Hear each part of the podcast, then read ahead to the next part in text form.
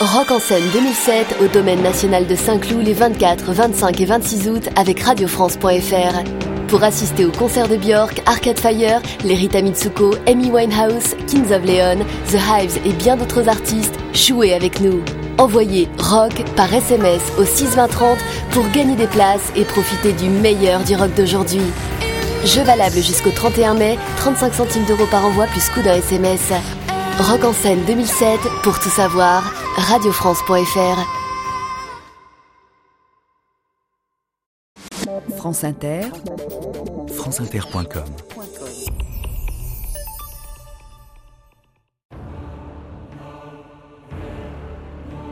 Le festival terminé, je dédie une palme d'or imaginaire à la mystérieuse fraternité des images, à l'invisible rêve que vous incarnez pour tous les hommes. André Malraux à Cannes en 1959.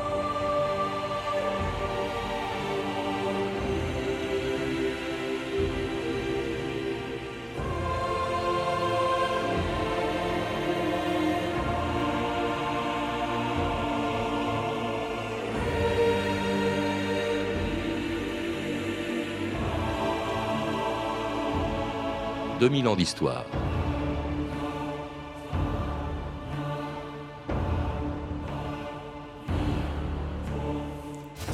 Le 20 septembre 1946, dans le hall du casino municipal de Cannes, transformé en salle de projection, le directeur du cinéma français, Michel Fourré-Cormeret, ouvrait la première édition d'un festival qui, depuis 60 ans, fait rêver tous les réalisateurs et les acteurs du monde. Brigitte Bardot y est devenue bébé, Grace Kelly princesse, et Claude Lelouch, Roman Polanski, François Truffaut, Quentin Tarantino, Steve Soderbergh, Émilie Dequesne et les frères Dardenne s'y sont fait connaître. Mais ces derniers n'étaient pas nés lorsqu'en 1946, la ville de Cannes réalisait un projet conçu avant la guerre par un historien, Philippe Erlanger, et un ministre, Jean Zay, qui voulaient tous les deux créer l'équivalent français de la Mostra de Venise. Un festival qui aurait vu le jour le 1er septembre 1939 si Hitler n'avait pas eu la mauvaise idée de déclencher ce jour-là la Seconde Guerre mondiale. On parle beaucoup en ce moment des préparatifs du Festival international du film à Cannes. Il nous a paru intéressant d'aller demander à M. Jean Zay, ministre de l'Éducation nationale et président du Festival international du film, comment il envisageait cette manifestation.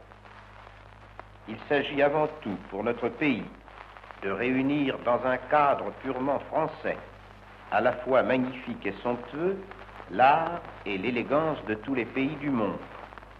Je présiderai le 1er septembre le dîner d'inauguration. Le 9 septembre, il y aura le dîner de l'élégance au Palm Beach de Cannes.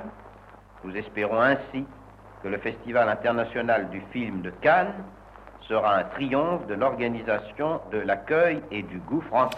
Et Jean Zay ne présidera jamais le premier festival de Cannes annulé pour cause de guerre mondiale et qui n'aura lieu que sept ans plus tard.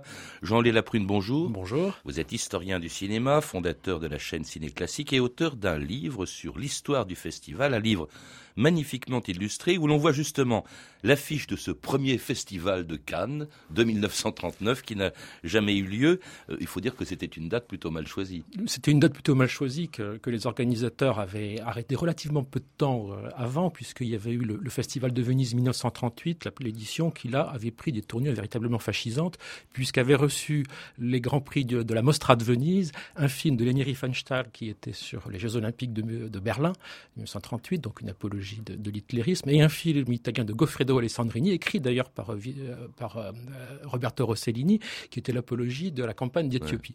C'est, finalement, c'est contre la Mostra de Venise ou la tournure fascisante de la Mostra de Venise qu'a été créé ou imaginé, parce qu'il n'est pas né en 39, le Festival de Cannes. Qui a été imaginé relativement vite, effectivement, après ce, ce palmarès très très contesté. La France a réfléchi sur un, très rapidement sur un certain nombre de lieux pour accueillir un festival qui serait un festival modèle, avec quand même quelques réserves parce qu'on ne voulait pas s'aliéner euh, les amitiés entre guillemets allemandes et italiennes.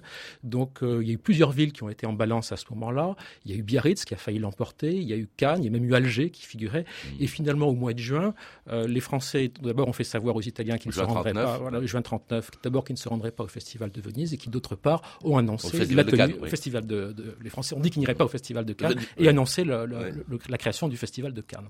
Alors justement, c'est Cannes qui l'a emporté essentiellement à cause de son infrastructure hôtelière. et du prestige de la ville qui était assez prisé chez les anglo-saxons, plus particulièrement les Anglais. Il y avait une ligne de train qui, desservait euh, de, façon relativement rapide euh, la ville de Cannes. Donc c'était un lieu, puis effectivement, il y avait un endroit susceptible d'accueillir une grosse projection cinématographique dans ce qu'on appelait le, nouveau casino à l'époque, qui datait de 1907 et puis la Provence, et puis le soleil, on s'en doute. Hein. On, imagine mal ce festival se, dérouler dans le et les capacités hôtelières. Et les capacités hôtelières. En tout cas, ce festival 39 est annulé, et c'est finalement quand même à Cannes que ce projet revoit le jour après la guerre, le 20 septembre 1946. Aujourd'hui, 20 septembre 1946, deux ans après la libération, a lieu l'inauguration officielle du festival qui durera du 20 septembre au 5 octobre. Et si ces fêtes ne sont pas l'apothéose d'une saison consécutive à 20 ans de paix, elles marquent la renaissance, le retour à la vie de la ville de Cannes, qui a revêtu ses plus beaux atours. La croisette est pavoisée des couleurs des 20 nations qui participent au festival et illuminée au moyen de puissants projecteurs sur toute sa longueur. C'est donc ce soir l'inauguration de ces trois semaines de manifestations à venir en prélude du reste d'un grand programme de résistance.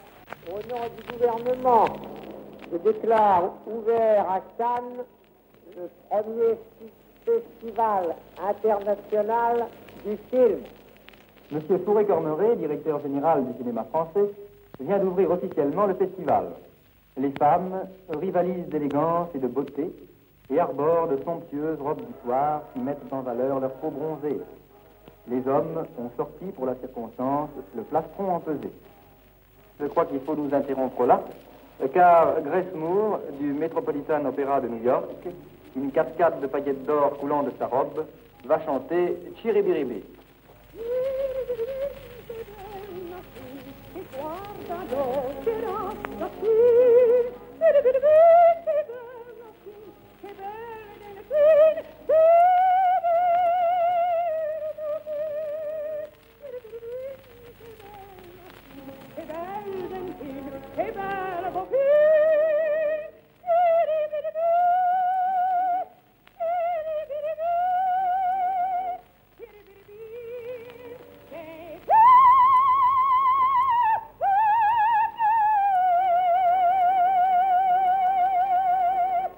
Et Moore, délicieusement rétro, hein, Chéri Bidibi ou Chéri Biribi, je ne sais pas trop.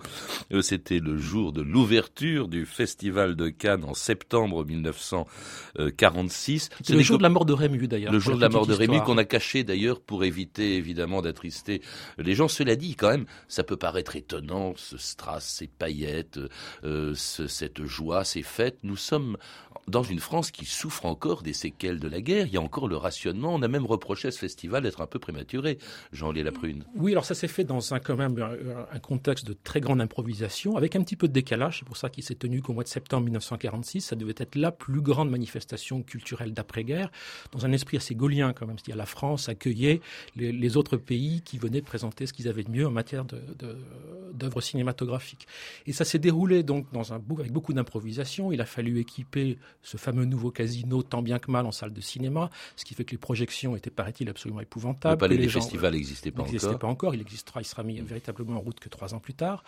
Euh, les gens, il y avait de la resquille dans tous les sens, il y avait des reflets sur l'écran qui empêchaient de voir le film, et donc tout ceci était un petit peu improvisé. il y avait également des tensions qui ont déjà commencé à apparaître entre la guerre froide était euh, en pleine gestation, et donc euh, il y a eu un incident diplomatique quand le projectionniste s'est trompé et a interverti des bobines du film soviétique, donc qui ont commencé à parler de sabotage, euh, sauf que quelques jours plus tard, c'est le film d'Hitchcock, Les Enchaînés, dans lequel une bobine a été égarée, rendant le film complètement incompréhensible. Donc il y a eu, euh, tout ceci est tombé sur ses pieds, mais déjà il y avait quand même les, les, fondamentaux de la guerre froide qui étaient présents dans ce premier, cette première édition du festival. Et, l'improvisation, ce n'est que plus tard hein, que le festival aura lieu au mois de mai. Hein. On ne voulait pas justement que ça se télescope avec la Mostra de Venise qui continuait. À Tout à fait. Alors il y a eu trois éditions qui se sont déroulées à l'automne, au mois de, au mois de septembre, et après on s'est rendu compte qu'il fallait effectivement changer les dates et donc elles ont été le festival de Cannes s'est tenu pour une fois, pour la première fois au mois d'avril, ce qui n'était pas une très bonne opération parce qu'il a beaucoup plu. On s'est rendu compte qu'il était plus astucieux de décaler légèrement d'un mois les, festivités. Et depuis, les dates ont été plus ou moins respectées du festival. se déroule tout le temps. Mois de mai, Avec quand même pour ce premier festival une belle sélection. Hein. Il y avait Rome, ville ouverte de Rossellini, il y avait la bataille du rail de René Clément, il y a eu la symphonie pastorale qui a eu un prix d'ailleurs pour Jean Delannoy, également d'ailleurs pour Michel Morgan qui était l'interprète féminine qui a eu. alors il y avait beaucoup de prix, ça c'est la grande différence.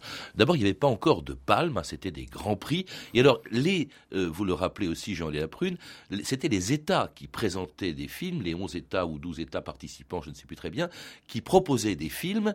la sélection n'était pas du tout faite par les organisateurs. Tout à fait. Les, organisateurs, jusqu'en 1972, ont programmé des films que parfois ils n'avaient pas souhaités.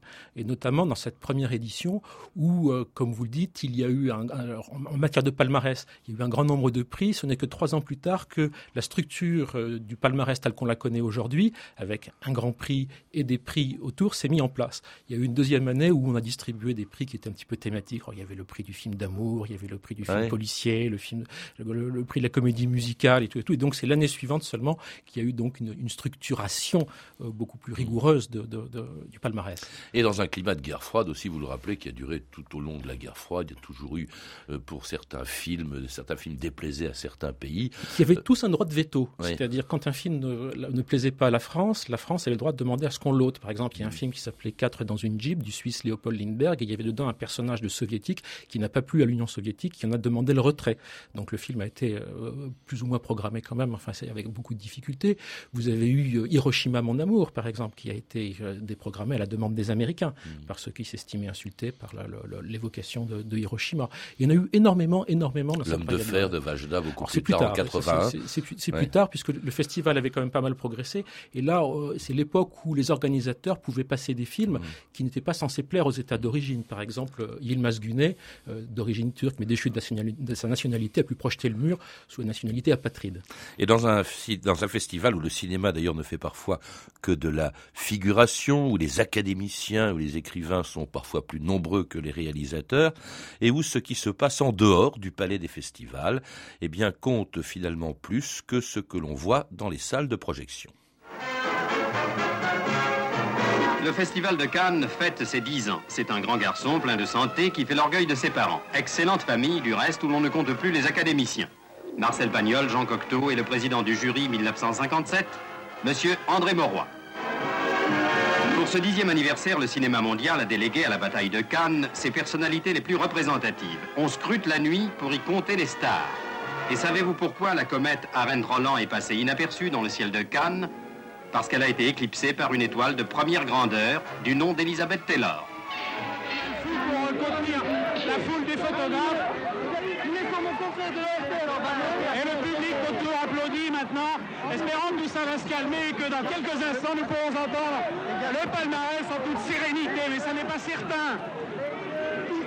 Alors Cannes, c'est aussi cela, vous le rappelez, Jean-Lé Laprune, dans ce livre, on le voit d'ailleurs en photo, les paillettes, les fêtes, la montée des marches, les starlets sur les plages du Carlton ou du Martinez, euh, qui paraît plus léger. On, d'ailleurs, on s'y presse parfois plus longtemps et plus souvent que dans les salles de projection. Oui, oui, ça, aussi, ça fait partie des, grands fondamentaux de Cannes. Et en recherchant les archives, on voit que dès l'origine, il y a eu des fêtes absolument étonnantes. Il y a eu une de Mélina Mercouri en 1960 pour Jamais le dimanche, qui a commencé le soir et qui s'est fini le lendemain à 15h30 on avait fait venir par avion cargo euh, des ouzos, enfin tous les alcools possibles et imaginables grecs. On a cassé 5000 verres. Voilà, absolument, tout à fait. Donc ça fait partie des nombreuses facettes du Festival de Cannes et celles qui sont les plus spectaculaires. C'est vrai que c'est plus marrant de parler des fêtes que de parler du marché du film qui est plus austère. Oui, et puis alors avec aussi ces stars, on a entendu, euh, il y a Brigitte Bardot, euh, il y avait Elisabeth Taylor, également celle qu'adoraient les Français, Gina Lollobrigida, et puis alors d'autres beaucoup moins connus, mais pour qu'on les voit voit au moins autant qui allait dans des tenues très déshabillées. Il y a une photo dans votre livre où l'on voit une starlette, Simone Silva, euh, en compagnie de Robert Mitchum. Euh, Simone Silva, seins nus, ça a fait un scandale terrible jusqu'aux États-Unis. Ah oui, alors là, c'est là où la politique a pris le, le, pas un petit peu sur cette affaire, puisque c'est une starlette, Simone Silva, qui est morte relativement peu de temps après cette histoire, à l'occasion d'un pique-nique sur les îles de l'Érins. Elle a commencé à se déshabiller un peu devant les photographes, puis un peu plus, habillé Robert Mitchum. Des photos qui ont été prises, qui ont fait le tour du monde. Et les Américains en ont profité pour utiliser ça comme un outil, considérer que euh, c'était une atteinte à la, à la pudeur, euh, à la dignité d'une manifestation internationale. Et le délégué général de l'époque est obligé d'aller aux, États-Unis, à Hollywood, pour s'excuser de ce qui s'était passé. C'est mhm. donner un, instrument de pression supplémentaire donc sur la manifestation pour pouvoir programmer un peu plus de films américains, je ne sais pas, enfin en tout cas pour avoir plus de, de pouvoir là, sur elle. Le délégué général très important, il y en a eu deux essentiellement. Euh, l'un a régné 20 ans, le premier, Robert Favre-Lebray, euh, et puis ensuite Gilles Jacob. Qui est devenu président, effectivement, qui ont été deux grands, mm. deux grands délégués généraux du Festival de Cannes, qui ont réussi l'un et l'autre, chacun à leur façon, on peut le dire, à faire une manifestation qui au début était une manifestation un petit peu diplomatique quand même, hein, qui avait des, vertus vis-à-vis des autres États, à en faire petit à petit une véritable manifestation cinématographique. Et petit à petit, c'est le cinéma qui a gagné. Les choix ont été dictés par la pure qualité des films dans leur, euh, dans leur démarche. C'est le cinéma qui a gagné, y compris dans le choix des présidents du jury. Parce qu'on l'a entendu dans l'archive pâté de 57 à l'instant, qui préside les jurys pendant les toutes premières années du Festival de Cannes, ce sont la plupart du temps euh, des écrivains, des académiciens. Ça a été André Mauroy, Marcel Achard, Jean Cocteau, trois fois, euh, Marcel Pagnol, Maurice Genevoix, Jean Giono. Et c'est curieux alors qu'il y a très peu de réalisateurs qui ont présidé, alors que maintenant c'est le cas des réalisateurs. Tout à fait, tout à fait. C'est-à-dire qu'au début le cinéma n'était pas suffisamment respectable, il fallait lui donner un petit peu de dignité, donc on a pensé que c'était les écrivains qui étaient les mieux placés pour en parler, surtout si ces écrivains avaient un rapport avec le cinéma. Je pense bien évidemment à Pagnol ou à Cocteau qui, qui, qui ont réalisé des films. Mais il faudra attendre d'abord 1960 pour que ce soit un président qui ne soit pas français, en la personne de Georges Simenon, qui était quand même francophone, et surtout 1964 pour avec Fritz Lang, c'est le premier président du jury qui est lié à 100% au cinéma. Et depuis, effectivement, la règle, le, non-cinéma a plus ou moins disparu, de, a, disparu depuis de la présidence des jurys, depuis William Styron. Et maintenant, régulièrement, ce sont des réalisateurs qui président et très souvent des réalisateurs qui ont été récompensés, qui ont été palmés lors d'éditions précédentes. Il y a quand même eu, en 1968, une certaine année, euh, André Chanson qui devait présider euh, le 21e Festival de Cannes et qui n'a pas pu le faire ou qui ne l'a fait que pendant quelques jours et pour cause, puisqu'il s'était déroulé justement en mai 1968. Au Festival de Cannes, la compétition a été annulée à la suite de l'occupation du palais du festival. Il n'y aura pas de palmarès pour le Festival de Cannes 1968. Nous demandons à nos trois camarades qui font partie du jury d'en envoyer un en délégation, ramener, le, ramener les autres ici. Vous avez une mitraillette? Je souhaite que le festival s'arrête. Oui, mais... Vous parle solidarité avec les étudiants et les ouvriers et vous me parlez travelling et gros plans. Tout ce qui est un peu digne et important s'arrête en France. On doit annoncer que le Festival de Cannes est arrêté. Et c'était le Festival 68, ou plutôt le non-festival de, de 1968. On l'a entendu, cette espèce de pugilat qui a duré quelques jours. C'est assez phénoménal parce que c'est vraiment euh, le festival, un des festivals en tout cas que l'on retient le plus, alors qu'il il, il, a duré quatre jours. Il a duré un petit peu plus que ça. Enfin, on, le retient d'abord pour, euh, deux raisons. La première, euh, c'est que c'est un festival qui a été interrompu par les réalisateurs. Il n'a pas été interrompu par les étudiants, il n'a pas été interrompu par les équipes, je sais pas par les réalisateurs et qui ont donc marqué véritablement le côté cinématographique de la manifestation. Il a été extrêmement important également puisqu'il a bouleversé ce qui allait se passer ensuite. La programmation est devenue beaucoup plus ouverte à des cinémas différents. On a vu arriver des films comme Easy Rider, des films comme Yves qui gagnera la Palme d'Or. On a vu arriver des films comme Antonio das Mortes. On a vu d'autres compétitions se créer pour montrer d'autres films que ceux qui étaient là. Donc c'est quelque chose qui a profondément marqué la vie du festival. Effectivement, le, festival, souvent on le résume en ce qui concerne en tout cas le cinéma à la Palme d'Or. Il y a d'autres récompenses que la Palme d'Or. Euh, il y a cette quinzaine des réalisateurs qui a été créée justement juste après mai 68. La Palme d'Or, au fait, vous pouvez peut-être le rappeler, elle n'est apparue qu'en 1955, Jean-Louis Laprune. Absolument. Avant, c'était des grands prix ou un grand prix. Le premier grand prix, c'était pour le troisième homme de Orson Welles. Et donc, euh, elle est apparue en 1955. C'était une idée qui, est venue d'un jeu à de. Et curieusement, elle a redisparu en 1964, quelque chose comme ça. Et pour des raisons assez mystérieuses, la Palme d'Or est redevenue grand prix. Euh, et finalement, euh, c'est le retour définitif de la Palme s'est effectué en 1975. Il faut rappeler que cette palme, moi j'ai toujours cru hein, que c'était euh, simplement comme les lauriers qu'on donnait autrefois dans les triomphes romains. Pas du tout, c'est le symbole de Cannes. Absolument. C'est le palmier. Bah, absolument, hein. Ouais. absolument. Alors on a dit, mais c'était pas tout à fait exact, que c'était Cocteau qui en avait eu, qui en avait l'idée. Enfin, euh, mais euh, ça a été, le- c'est le symbole maintenant de, de la manifestation depuis, Mm. je vous dis, depuis 1900, euh, depuis 1975. Mais comme vous le disiez, il y a eu beaucoup d'autres manifestations qui se sont greffées autour du Festival de Cannes. Dès 1962, il y a la Semaine de la critique qui, estimant que euh, certains films de nouveaux réalisateurs ou de cinématographie peu connus n'avaient pas leur place, a créé une manifestation parallèle. Et après 68, il y a eu des tas de manifestations qui, sont créées, qui ont été regroupées d'ailleurs pour beaucoup d'entre elles dans une manifestation qui s'appelle Un certain regard, qui regroupe euh, d'autres films qui ne sont pas en sélection, euh, qui ne sont pas en compétition officielle pour recevoir la Palme d'Or. Alors une compétition et une sélection euh, désormais euh, dont le choix est fait de plus en plus par le délégué général, le jury de plus en plus indépendant aussi dans les choix qu'il fait pour ce qui concerne les récompenses. Bref, tout cela est du ressort essentiellement du délégué général, des organisateurs du Festival de Cannes, même si la sélection ne plaît pas à tout le monde, comme un film qui a fait scandale en 1973, l'histoire d'une grande bouffe qui se terminait en orgie. Nous sommes réunis avec quelques amis pour un séminaire gastronomique.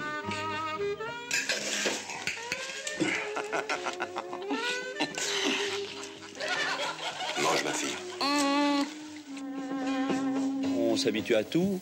C'est ce que l'on pourrait conclure après la projection hier soir à Cannes du film de Marco Ferreri, La Grande Bouffe, dont nous vous avons déjà parlé hier soir. On nous avait promis un scandale pour le film le plus scandaleux de l'histoire du cinéma. En tout cas, le résultat espéré par les producteurs est atteint. Beaucoup de bruit autour de ce film. C'est un scandale. Un scandale.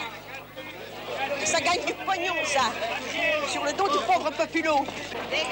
J'ai pas dit ça Vous avez dit que votre film était contre la société de consommation. Bon, j'ai- alors je te dis qu'il y a des prétentions écologiques. Qu'est-ce que tu me dis? Et on vient d'entendre Marco Ferreri se faire siffler. Alors, ce qu'il y a d'intéressant quand même, c'est que presque toujours, peut-être un peu moins euh, ces dernières années que les années qui ont précédé, mais la sélection, le palmarès ont presque toujours suscité des polémiques énormes, Jean-Olivier Laprune. Ah oui, de- alors il y a plusieurs types de polémiques. Il y a la- les polémiques qu'on a un petit peu oubliées, qui étaient les polémiques politiques, des films soviétiques qui faisaient l'apologie de la Chine, euh, de Mao, donc qui, heurtaient un certain nombre de sensibilités. Il y a eu beaucoup, beaucoup, on se souvient mieux, les scandales esthétiques. Par exemple, euh, Michelangelo Antonioni, quand il est venu présenter cette fameuse année 1960, l'Aventura à Cannes, a été accueilli par une bronca absolument incroyable, je veux dire, des sifflets dans tous les sens, qui s'est continué le soir d'ailleurs pendant les réceptions, puisque Alain Cuny est allé chercher des noises à Dario Moreno, qui chantait Je suis le marchand de bonheur, et Alain Cuny est allé voir en disant Comment pouvez-vous chanter des âneries pareilles après les beautés que nous avons vues aujourd'hui? Donc, est un véritable scandale. 60, c'est d'ailleurs une année extraordinaire parce qu'il y a eu la Dolce Vita qui, elle, a eu la Palme d'Or, la Dolce Vita de était- Fellini. qui était le film alors, qui est arrivé précédé d'une réputation extrêmement sulfureuse après sa sortie en Italie, qui avait été, qui était déclenché euh, beaucoup de, de grands scandales. Et c'est véritablement le président du jury, Georges Simenon, qui va imposer Fellini sous les sifflets, sous les huées, avec un palmarès avec beaucoup d'explications de texte, où on commence par dire euh, que Bresson, et, que, que Bergman, pardon, et, et, et Buñuel sont des grands metteurs en scène, mais que le jury a décidé de récompenser Fellini en expliquant pourquoi. Enfin, c'était un grand, un grand festival par la qualité des films et euh, un grand festival par le renom après le- les parfums qu'il a, a dégagés. Parce qu'on s'est demandé, on se demande encore au fond, à quoi sert ce festival? Est-ce qu'il est destiné à promouvoir ou à consacrer euh, des, ou à reconnaître des films grand public ou est-ce que il est destiné à, euh, au fond, favoriser le cinéma d'auteur? Ce qu'on pourrait croire d'ailleurs, en 58, il y a eu un événement. Après avoir conspué le festival de Cannes pendant des années, François Truffaut se fait couronner pour les 400 coups, un des tout premiers films de la nouvelle vague. Et pourtant, le festival est vraiment passé à côté de la nouvelle vague. Le Beau Serge, qui était un des films emblématiques de Claude Chabrol, a été récusé au profit d'un autre film qui s'appelait L'eau vive, financé par l'EDF, qui était sur les barrages sur la Durance. Donc Chabrol est parvenu avant très longtemps au festival de Cannes. Jean-Luc Godard, quand vous regardez euh, les sélections, il n'arrive que très tardivement euh, dans les sélections à partir euh, des années, des années 80, euh, après la période post Sauf qui peut la vie. Alain René joue de malheur à chaque fois films sont écartés, que ce soit La guerre est finie, que ce soit Hiroshima. Il y a Truffaut, effectivement, avec les 400 coups, mais Truffaut qui a tonné contre le Festival de Cannes dans la revue Art, qui l'année suivante s'est refusé l'accréditation en tant que journaliste et qui revient l'année suivante pour les 400 coups. Et mmh. effectivement, il est décoré. Mais il reviendra pourquoi? Il reviendra pour La peau douce où il n'aura rien et pour la nuit américaine hors compétition. Mmh. Le Festival de Cannes, en fait, parce que c'est le plus important festival de cinéma du monde, parce qu'il fait la course en tête, a plutôt tendance à, couronner une carrière ou à couronner un moment important. Quand vous regardez, il y a relativement peu de premiers films qui ont été, il y a même très peu de premiers films qui ont reçu la Palme d'Or. Et qui dure ainsi comme ça depuis 60 euh, ans, depuis sa naissance en 1946 jusqu'à l'ouverture du festival du 60e anniversaire, pardon, présenté il y a quelques jours par Diane Kruger. Je déclare ouvert à Cannes le premier festival international du film. Ai miei colleghi e a voi pubblico amico che amate il cinema e seguiteci ed evviva il cinema. Maintenant, uh, je déclare le 55e Festival du Cannes ouvert. Mesdames et messieurs et bienvenue. Ce soir, nous allons célébrer ensemble un événement le 60e anniversaire du Festival de Cannes. 60 ans de Palme d'Or. I now declare the 60th Festival of Cannes open.